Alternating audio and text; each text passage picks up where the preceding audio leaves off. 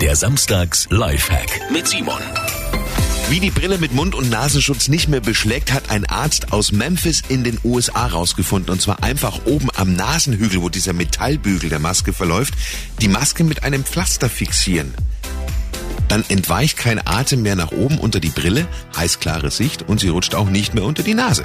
Simon Samstags Lifehack. Jede Woche gibt's einen neuen. Natürlich auch immer nochmal zum Nachhören auf radioarabella.de.